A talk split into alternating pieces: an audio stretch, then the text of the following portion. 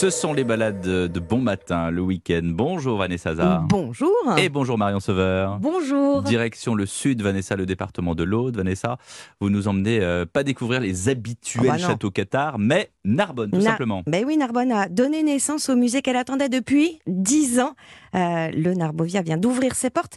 C'est une ode à l'Antiquité, à l'archéologie, a près de 1500 œuvres. Et c'est surtout qu'il fait revivre euh, Mhm. l'ancienne cité antique qui était Narbo-Martius. C'était la première colonie hein, romaine en Gaule. Et ce musée, c'est un projet donc monumental très réussi, Euh, réussi parce que c'est un véritable trait d'union entre le passé et le présent, et ça par- en particulier grâce à son architecture.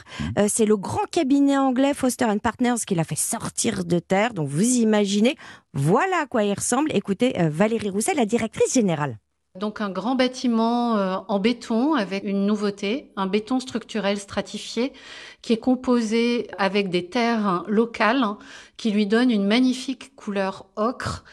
Ce qui euh, fait dire aux visiteurs que quand on arrive dans ce bâtiment, on est déjà en Méditerranée et on est déjà dans le bassin méditerranéen antique grâce à la couleur de ce magnifique béton structurel stratifié. Le reste du bâtiment euh, reprend les principes de l'architecture romaine, un bâtiment relativement bas avec euh, un toit terrasse, avec une lumière euh, magnifique qui rentre à la fois par le toit, mais à la fois par de grandes baies vitrées. Tout au long de la journée, les œuvres hein, sont éclairées différemment en fonction de l'évolution du soleil tout autour de ce bâtiment. On y est, non, dans cette Méditerranée euh, Oui. antique? On entend presque Les des voilà. on les- bah, voilà, elles sont là, les cigales. Justement, il y a un jardin qui abrite euh, une vigne méditerranéenne avec euh, certains plants très anciens, dont l'un qui se serait développé suite à une larme d'Hercule, Bah, la voyons. légende. Voilà. Alors, on croise les doigts puisque euh, elle a résisté au gel, cette, cette vigne. Donc, on espère euh, une vendange d'ici 3 ou Alors, 4 ans. Ça va être, euh, j'imagine, un lieu de vie culturelle. Des, des événements spéciaux sont euh, organisés? Ouais, alors dans les jardins, il va y avoir des festivals de musique. Le premier, c'est le 28 juillet, euh, sur mélange de jazz et de baroque. Euh, toute l'année, vous pouvez visiter les coulisses du musée en discutant avec euh, des archéologues, des restaurateurs. Et puis, vous pouvez même assister à des ateliers de restauration euh, de pierres, de mosaïques, euh, qui vont avoir lieu du 18 au 20 juin pendant les journées européennes de l'archéologie. Et en parlant justement d'archéologie, il y a deux sites qui sont complémentaires au musée. L'Auréum, qui est un entrelac de, de galeries souterraines qui servait a priori d'entrepôt au marché.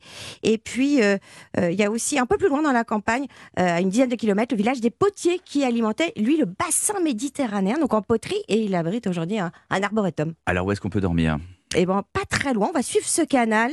Euh, C'est Franck Miro qui nous reçoit chez lui. Je vous amène dormir sur le Nubian. C'est un bateau euh, de 1962 classé au National Historical Ships. Donc il y a euh, quelques bateaux qui ont été construits comme ça dans le monde. Il y en a un sur Narbonne, sur le canal de la Robine, en plein cœur de ville. Voilà, et alors ce bateau, il a été complètement restauré par des compagnons du devoir, euh, mais avec tout le confort euh, moderne. Il y a deux cabines, euh, un pont avant pour lire à l'ombre, ça c'est pour vous, Pierre, hein. vous imaginez sur le transat, et puis un pont Mhm. arrière pour un apéritif. Et que vous une grillade. est quand même Mais pas du tout, vous êtes un épicurien. je parlais de la lecture, je parlais pas du transat. Voilà, et tout ça, c'est une invitation à poursuivre, faire une, une balade sur ce littoral, évidemment. Marion Sauveur, j'imagine bien la spécialité audoise que vous nous allez nous présenter. La spécialité gourmande incontournable Mmh. dans la région, c'est le cassoulet. Ouais. Alors pas n'importe quel cassoulet, hein, le cassoulet de Castelnaudary. Bien sûr. C'est là, d'après la légende, que le cassoulet est né pendant la guerre de Cent Ans, quand les Anglais ont assiégé la ville de Castelnaudary et que les habitants ont eu l'idée de regrouper tous leurs vivres pour former un seul plat. Ah. On raconte que ce plat leur a donné euh, tellement de force que euh, les Anglais ont euh, reculé. Ça reste de la légende. Ce plat, en tout cas, ils l'ont appelé l'estouffade et il était fabriqué à partir euh, de fèves puisque les haricots ne poussaient pas Eh oui. encore en France.